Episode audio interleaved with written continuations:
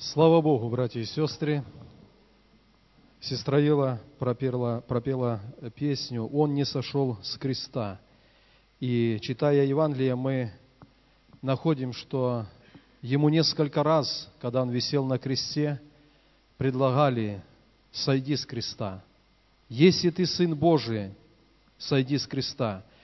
Это тоже было как искушение, искушение, подобное тому, который Иисус претерпел когда-то в пустыне. «Если ты Сын Божий, скажи, пусть камни станут хлебами».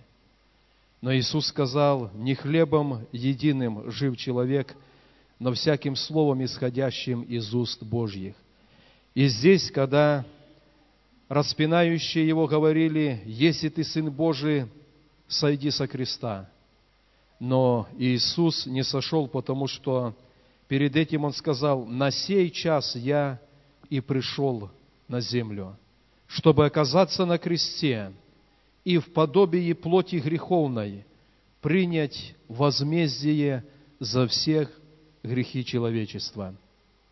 И пусть Бог благословит, чтобы мы, взирая на Его подвиг, в нашей жизни также мы не сходили с нашего креста.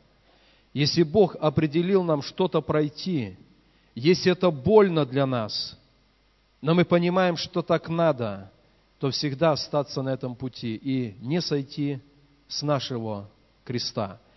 Пусть Господь благословит. Я хочу, дорогие братья и сестры, обратиться к Слову Божьему и читать несколько стихов из послания к римлянам, 8 глава, два первых стиха. Послание апостола Павла к римлянам, 8 глава, 1 и 2 стих.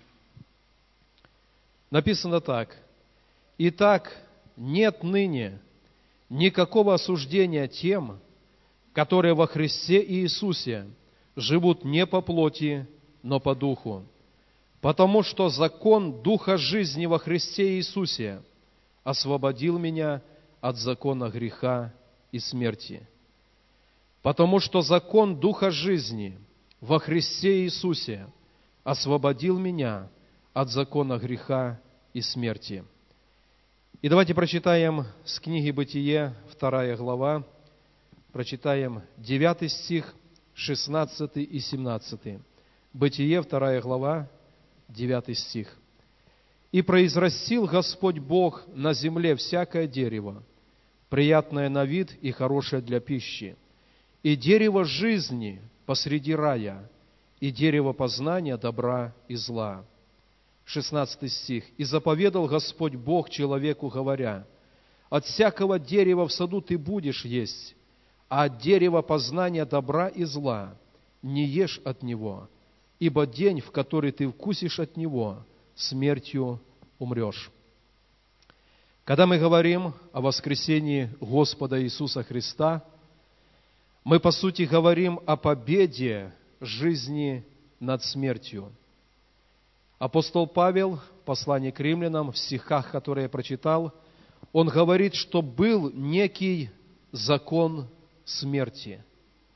Но в Иисусе Христе этот закон смерти был изменен на закон Духа жизни. Давайте еще раз, рассуждая о воскресшем Иисусе Христе, о Его силе воскресения, мы посмотрим, почему так важно было, чтобы Бог в воскресении Христа победил этот закон смерти. Когда Бог создал людей, поместил их в саду Едема на востоке, написано, что Он сказал, от всех дерев в саду ты будешь есть, и там было дерево жизни. Вкушая от дерева жизни, человек имел привилегию, имел право всегда быть с Богом. Вкушая от дерева жизни, оставаться в раю Божием и наслаждаться общением с Богом. Но Писание говорит, что человек однажды вкусил от дерева познания добра и зла. Человек проявил непослушание и взял этот запрещенный плод. Сколько раз люди, окружающие нас, возможно, мы были такими же, когда не знали воли Божьей, не знали путей Божьих, мы говорили, если бы не Адам когда-то, если бы не первая семья там в Едеме, то человечество жило бы счастливо. Но мы забываем о том, что даже если бы не сделал это Адам и Ева, но у любого из их потомков, рожденных в Божьем саду, все равно оставалось бы право выбора, и они могли бы простирать руку свою и прикоснуться к дереву познания добра и зла. И вопрос не в Адаме, не в Еве, что они сделали это первые, но они имели ту же свободную волю и распорядились ей таким образом. С момента, когда человек приступил заповедь Божью и прикоснулся к этому плоду от дерева познания добра и зла, во Вселенной был запущен закон греха и смерти. Возмездие за грех – смерть. Этот закон стал работать во Вселенной. И впервые эта семья, она на лицо пережила действие этого закона, когда Каин восстал на родного брата Авеля, и Авель был убит. Рассуждая над этим, богословы говорят о том, что когда произошло это первое братоубийство, и осознавая всю тяжесть последствий греха, люди начали плакать перед Богом. И Вселенная, которая до ныне не слышала плача, она была оглашена этим плачем первых людей. И Писание говорит, возмездие за грех – смерть. Когда человек приступил волю Божью, то исполнилось это Слово Божье, которым он сказал, «В день, в который ты вкусишь от Него, смертью умрешь». С того самого момента люди начали умирать физически. Вот этот закон Духа жизни, питание от дерева жизни, оно было прервано. И человек стал объектом старения, болезни и смерти. Проходило время, и люди умирали физически. В момент, когда человек нарушил эту заповедь Божью, он умер нравственно. Тот стандарт Божьей святости и чистоты, он был потерян первыми людьми. И как свидетельство того, во всех последующих поколениях, когда рождаются дети, рождается потомство, они с самых первых дней имеют внутри себя эту греховную природу. Они могут быть исполнены какой-то злобы, какого-то противления. Это свидетельство того, что нравственно когда-то в саду Едема наступила смерть. Писание еще говорит о том, что когда человек нарушил заповедь Божью, то он умер духовно для общения со своим Творцом. И в третьей главе написано, что Бог в прохладе дня пришел в сад Едема, но люди покрытые виной греха, они убоялись Бога и спрятались в этом саду. И на ответ на вопрос Бога, Адам, где ты? Адам сказал, я слышу твой голос, но я убоялся и скрылся.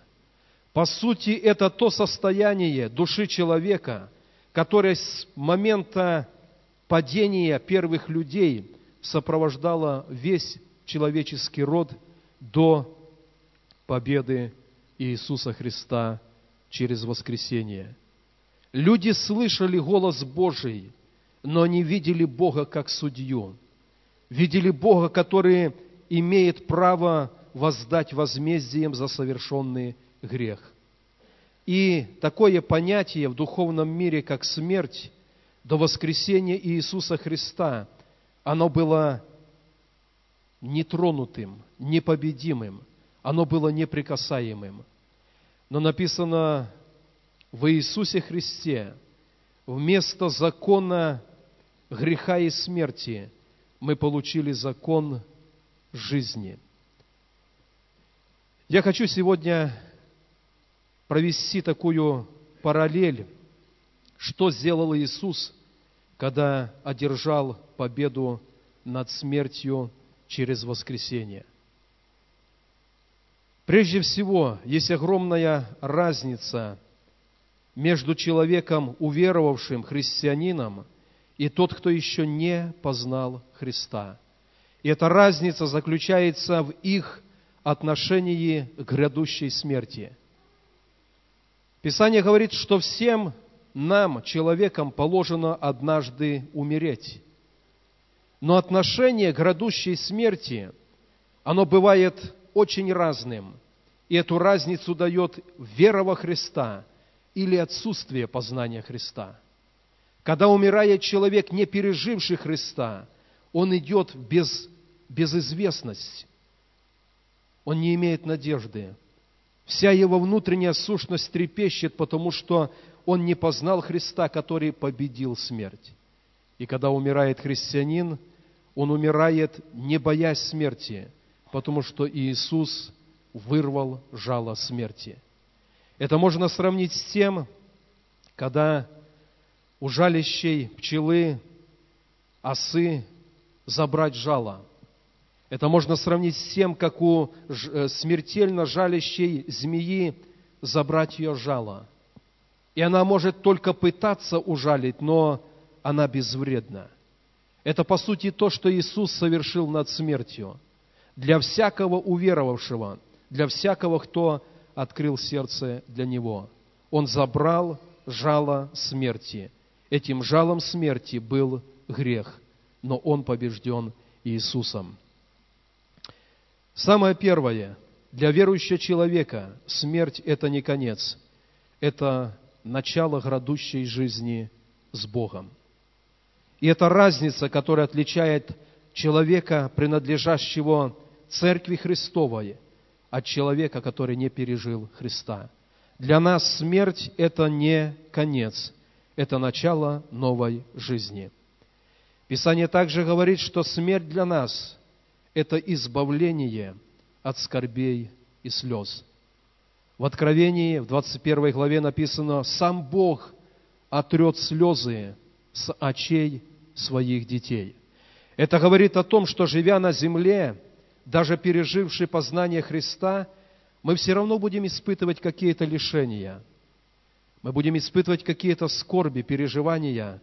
Но когда наступит смерть, и мы водворимся у Бога, то скорби и слезы, они будут навсегда забыты. И потому, когда мы говорим о смерти, для нас это тоже не умножение скорбей и слез, это избавление от слез и скорбей земных. Также Писание говорит, когда мы переходим через этот рубеж смерти, то написано, мы водворяемся у Бога, которого возлюбили всем сердцем. Для того, чтобы однажды быть с Ним, мы проходим через этот промежуток, эту долину смертной тени, но навсегда соединяемся с тем, кого возлюбили. Писание также говорит, что смерть уверовавшего человека – это момент встречи со всеми, кто был так дорог для него на земле. Это время встретения. Поэтому, когда верующий человек, переживший Христа, и зная, что он победил смерть, вырвал ее жало, когда ему предстоит шагнуть в смерть, он не испытывает трепета, он не испытывает страха, потому что он знает, это начало новой жизни, это избавление от скорбей и печалей, это водворение у Бога, которого он любил, и это встреча со многими любимыми, перешедшими к Иисусу раньше нас. Наша смерть – это не отделение от Бога в вечности, это соединение с Ним навсегда. Поэтому, когда верующий человек, ему предстоит шагнуть, прикоснуться к смерти, он не в трепете, он не в страхе, он проходит через эту долину, и водворяется у Бога. Павел говорит, я имею желание разрешиться и быть со Христом, но я остаюсь во плоти, и это для вас пока нужно.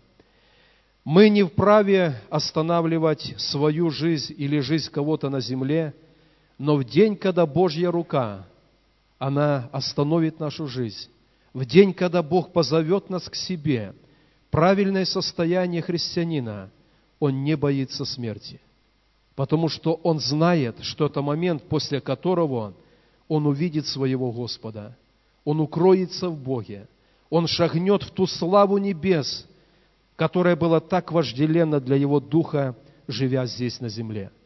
Когда мы собираемся в церкви, у нас есть служение поклонения, прославления – и есть моменты, когда наше сердце так сильно открыто для Бога, и слава Божья наполняет нас. И мы переживаем состояние блаженства в нашем сердце. И Писание говорит, когда мы шагнем к Богу, то мы шагнем в эту большую славу, большее присутствие нашего Господа. Пусть Бог благословит, чтобы, вспоминая этот праздник воскресения Иисуса Христа, мы помнили, что Он заменил дух, заменил закон греха и смерти на закон духа жизни во Христе Иисусе. То, что было не покорено, оно покорилось Божьему Сыну через воскресение. И я повторюсь, особенно для уверовавших людей, давайте подумаем, когда нашей жизни вдруг угрожает какая-то опасность, Трепещет ли наше сердце, забывая о Боге, забывая о вечности? Если трепещет, мы где-то духовно не доработали. Нормально, когда вдруг, оказавшись перед лицом смерти, мы понимаем, что она не больше, чем переход к моему Господу. И так должно быть в сердце уверовавшего человека. Пусть Бог благословит. Я хочу такой коротенький стих прочитать это человек написал, который размышлял о вечности, о Боге, о предстоящем переходе к Богу. И он это выразил в таком стихе. «Хочется ли в небо? Очень хочется. Отрахнуть бы с ног земную пыль и с надеждой, что все беды кончились, в вечность бестревожную вступить. И легко, без тени сожаления, оторвавшись от привычных дел – прошептать в счастливом изумлении, Господи, какой хороший день. Пусть Бог благословит наши сердца, братья и сестры, чтобы мы всем нашим внутренним естеством, нашим духом понимали, когда Бог позовет нас, для нас это не что-то из области скорби, для нас это время встретения с Ним. И когда мы ожидаем нашего перехода к Нему – написано, мы ведем себя не как прочие люди, но мы понимаем, Бог определил нам определенное время на земле, и когда это время заканчивается, мы встречаемся с Ним. Пусть Бог благословит. Я приглашаю всех вас, давайте поднимемся. И мы сейчас помолимся еще раз молитвой благодарности нашему Господу за то, что в Иисусе Христе был отменен, разрушен этот закон греха и смерти. И живя на земле, и водворяясь потом у Господа, мы подвластны этому закону Духа жизни во Христе Иисусе. Если в нашем сердце есть какой-то трепет, есть страх перед смертью, давайте скажем, Господь, я хочу, чтобы долина смертной тени, она не устрашала меня. Я хочу, когда понадобится, пройти через нее и водвориться в Тебе с радостью. Давайте помолимся, поблагодарим Бога и будем благословлять в этой молитве друг друга.